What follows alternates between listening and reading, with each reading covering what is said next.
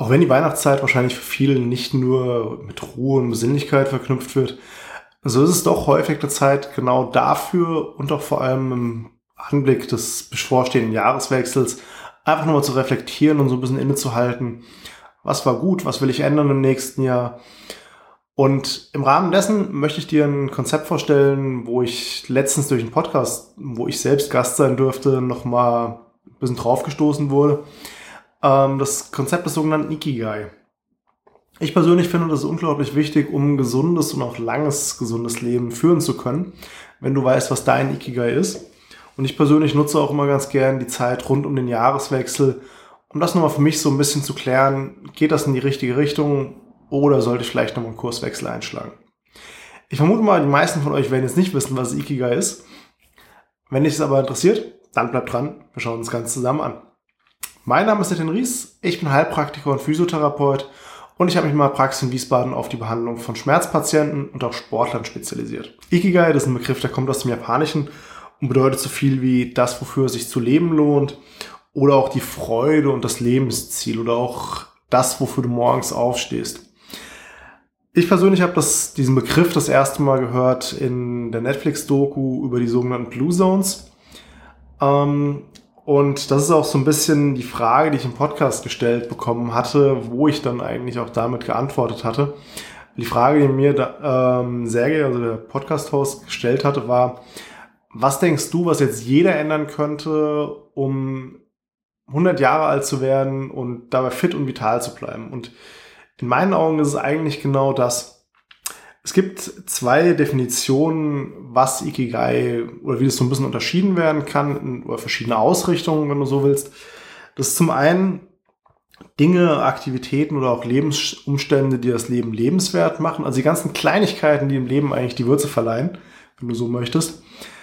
Es gibt dafür auch einen Eigenbegriff. Ich hoffe, ich spreche es richtig aus, weil ich bin mir schon bei Ikigai nicht so hundertprozentig sicher. Und zwar ist dieser Eigenbegriff für die Dinge, die ich gerade genannt hatte, Ikigai Taisho. Und ähm, dann gibt es natürlich noch die andere Variante, über die es im heutigen Video ein bisschen mehr gehen sollte. Das ist das sogenannte Ikigai Kan. Und das ist ungefähr das, was man auch als Sinn des Lebens bezeichnen könnte oder als den persönlichen Lebenssinn. Darum soll es heute ein bisschen genauer gehen. Und vielleicht kurz als Erklärung zu den Blue Zones. Der Begriff wurde von Dan Botner geprägt, äh, von dem auch die Netflix-Dokumentation ist und der hat auch vorher das Ganze äh, in einem Buch veröffentlicht. Und zwar sind das die Regionen auf der Welt, wo die Menschen unglaublich alt werden und auch relativ gesund sind im Vergleich zu Gleichaltrigen, die in anderen Regionen leben. Eine davon ist Okinawa.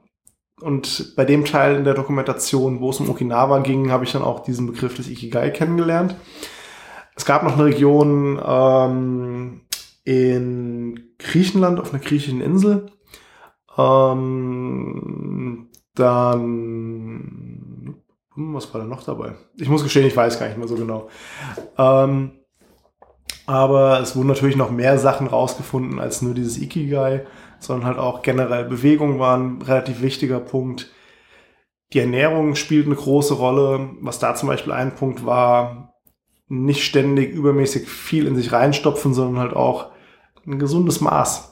Das ist nicht so unwichtig dabei tatsächlich. Ich persönlich finde dieses Konzept ähm, des Ikigai oder auch einen Sinn in seinem eigenen Leben zu haben so unglaublich wichtig, weil mir ist es schon bei Patienten, die ich als Physiotherapeut betreut hatte und gerade auch in der Anfangszeit, wo, relativ, wo ich relativ viele Hausbesucher hatte, ist mir immer wieder aufgefallen, okay, es gibt ein paar Patienten, die sind schon über 90, aber noch komplett fit.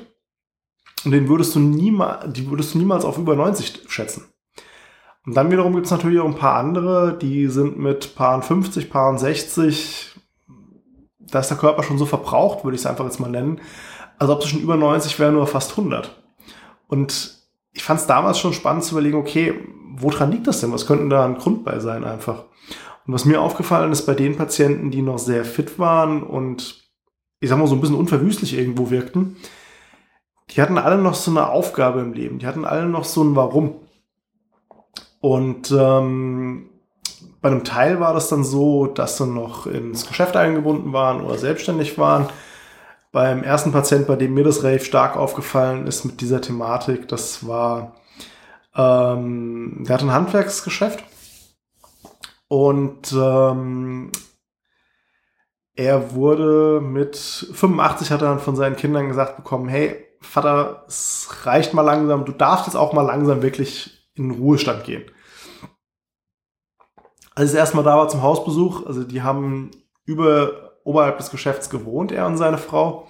Als ich das erste Mal hinkam und durchs Geschäft reingegangen bin, durch die Werkstatt, stand er in der Werkstatt und war mit einem seiner Angestellten über irgendeine Arbeit am Diskutieren.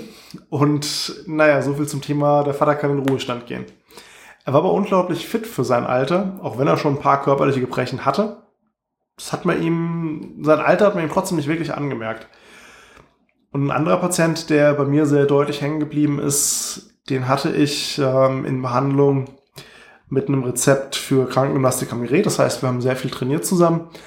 Und der kam nach einer Verletzung im Bereich der Hüfte. Ich glaube, irgendwas war gebrochen gewesen. Ein Reha war auch schon durch.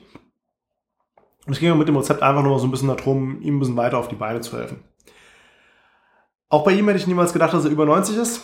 Und ähm, mit ihm hat es in den sechs oder acht Wochen, die ich glaube ich mit ihm zusammen hatte, riesig Spaß gemacht, weil er hat sich an allen Übungen, die wir gemacht haben, sei es Übungen für die Beweglichkeit oder auch Übungen zur Kräftigung, er hat es mit allen Übungen verbessert in der Zeit. Und wenn mir jetzt nochmal jemand erklären will, hey, das kann ich eh nicht mehr ändern, weil ich bin schon zu alt. Wenn du nicht über 90 bist, äh, nein, definitiv nicht, gehe ich nicht mehr mit. Und ähm, das waren so die für mich eindrucksvollsten Patienten. Auch der zweite war relativ lange selbstständig, auch als Handwerker. Ich glaube, er war Schreiner gewesen, wenn ich es richtig im Kopf habe. Und ähm, als er zur Behandlung kam mit seinen über 90, hat er noch leichte Hausmeistertätigkeiten gemacht in dem Haus, wo er seine Wohnung hatte. Fand ich auch sehr, sehr eindrucksvoll. Das Schwierige ist ja häufig, wenn jemand in die Rente geht, kommt es ja gar nicht so selten vor, dass er erstmal in so ein gewisses Loch reinfällt. Weil so diese tägliche Beschäftigung im Leben fehlt, dieses morgens aufstehen, zur Arbeit gehen und diesen strukturierten Tagesablauf, der fällt ja ein Stück weit weg in diesem Moment. Und das Problem ist dann, das kann zum einen mental sehr herausfordernd werden oder auch teilweise auch sehr belastend werden. Ähm, gibt es auch den Begriff des sogenannten Bore-outs, also das Gegenteil vom Burnout. Das heißt, du hast eigentlich, naja, zu viel Zeit und dir ist zu langweilig, du bist unterfordert, was auch einen entsprechend hohen Stress mit sich bringen kann. Und bei Stress ist es halt so, es ist der kurzfristige Stress, der ist okay. Langfristiger Stress, der kann dann halt schnell zu einem Problem werden, weil er entsprechend, dafür ist unser Körper nicht wirklich gemacht. Und das Problem mit dem Stress ist dann auch der Punkt, ähm, wenn es um den Eintritt in die Rente geht oder auch wenn du zum Beispiel einem Beruf nachgehst, der nicht so wirklich deinen Prinzipien entspricht, wo du vielleicht etwas machst, wo du überhaupt keinen Spaß dran hast. Das kann auch ein Stress irgendwann im Laufe der Zeit werden und kann dann auch durchaus manchmal dafür verantwortlich sein, dass so unspezifische Probleme oder Probleme, wo du nicht wirklich eine körperliche Ursache findest, zum Beispiel Stichwort Reizdarmsyndrom oder sowas, was durchaus ein Auslöser sein kann dafür. Und vielleicht aus meiner persönlichen Erfahrung heraus, ich hatte das mit ähm, Gut, Rente habe ich noch nicht. so alt bin ich noch nicht. Ähm, das habe ich mal in abgespeckter Version kennengelernt, als ich damals im Leistungssport aufgehört habe und dann einfach so viel, so dieser konkrete Lebensinhalt gefehlt hatte, weil man hatte was, wofür man aufgestanden ist, woran man gearbeitet hatte, Stück für Stück immer wieder und das war weg. Und es war gar nicht so einfach, dann erstmal damit klarzukommen und eine neue Beschäftigung, ein neues Ziel zu finden. Und ähm, zum Thema einen Job zu haben, der dann entsprechend Probleme mit sich bringt, weil er vielleicht den inneren Werten nicht wieder äh, nicht entspricht. Ähm, ich hatte das an einer Arbeitsstelle zum Glück nur in meinem Leben und da war es so. Ich persönlich bin der Meinung, ich konnte von jedem meiner Chefs was mitnehmen bis jetzt. Und bei dem damaligen Chef war es so, er war super am Verkaufen. Ähm, er konnte, er hat einem Blinden wahrscheinlich einen Farbfernseher aufgeschwatzt. Problem war nur, bei vielen Patienten hat er auch sehr stark über Ängste gearbeitet und auch über Nocebos. Und da bin ich halt kein Freund von. Generell mit Ängsten zu arbeiten ist immer schwierig. Ich meine, Man sieht zum Beispiel auch bei Zigaretten mit den Abschreckbildern, wie gut das Ganze funktioniert. Aber es kann manchmal adäquat sein und sinnvoll sein. Nur dann Patienten irgendwas einzureden, was instabil ist, was gemacht werden muss und dann hm, zum Beispiel Rentnern, die nicht so viel Geld auf der hohen Kante haben, irgendein teures Training aufzuschwatzen, finde ich schwierig. Und das Blöde war halt mit ihm auch gewesen, einen ähnlichen Umgang hat er halt auch mit den Angestellten häufig gehabt. Für mich ging es meistens, ich bin teilweise mit ihm angeeckt, wenn es um fachliche Dinge ging.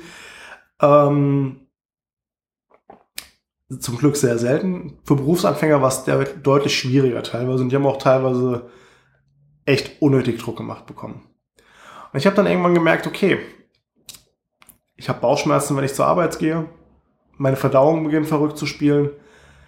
Das kann es dann ja irgendwann auf Dauer auch nicht sein. Und da macht es dann auch durchaus Sinn, mal über einen Jobwechsel nachzudenken. Je nachdem, wie deine persönliche Situation ist, kann das durchaus eine Rolle spielen und kann dir auch helfen, manche Probleme loszuwerden. Ist nicht für jeden das passende Mittel, je nachdem, was für Verpflichtungen du hast und alles weiß ich, das kann dann schwierig werden. Aber je nachdem, in welchem Bereich du arbeitest oder je nachdem, wie gut Jobaussichten in anderen Bereichen sind, ist es zumindest ein Gedankenwert. Ich persönlich bin sehr froh, dass ich sehr schnell im Laufe meiner Berufszeit gefunden habe, was das gefunden habe, was mir Spaß macht und was für mich persönlich auch dieses Ikigai dann ausmacht. Ähm, weil zum einen macht es mir unglaublich Spaß, Menschen dabei zu helfen, ihre Ziele zu erreichen. Sei es jetzt im sportlichen Bereich, wo ich früher als Trainer aktiv war, heute Patienten helfe, ihre sportlichen Ziele wieder zu erreichen. Das macht unglaublich Spaß. Und dann auch das Feedback zu kriegen, hey, hat funktioniert. Ähm, und dieses Strahlen in Gesicht dann zu sehen, das ist unbezahlbar, finde ich. Und ein weiterer Punkt ist halt, schon von klein auf fand ich den menschlichen Körper total faszinierend. Mich persönlich hat in meiner Kindheit da eine Serie sehr geprägt. Ähm, es war immer das Leben. Wenn du sie kennst, du weißt wahrscheinlich, warum ich die Serie so unglaublich gut finde, weil du kannst Basics über den menschlichen Körper und weiter darüber hinaus lernst du über diese Serie. Definitiv. Vielleicht nicht mal alles komplett aktuell, aber für so Grundlagen lernen mehr als gut. Und wie gesagt, das ist eine Kinderserie die ging richtig ins Detail. Und ich finde das Schöne ist auch mittlerweile, ich kann sehr selbstbestimmt arbeiten als Heilpraktiker.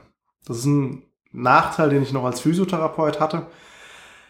Da war das Ganze ja deutlich mehr vorgegeben, sei es über die Vorgaben der Krankenkassen, wie oft ein Patient ein Rezept bekommen kann, sei es über Ärzte, die vielleicht auch mal anderer Meinung waren als ich oder die vor allem auch immer vorgeschaltet sein mussten vor meiner Behandlung. Und da finde ich es persönlich mittlerweile sehr angenehm, dass ich die Behandlung selbstbestimmt gestalten kann. Was es nochmal um einiges schöner macht. Und zusätzlich mag ich es auch ganz gerne, Menschen Dingen beizubringen. Ich hatte schon mal früher die Überlegung, während der Abi-Zeit Lehrer zu werden.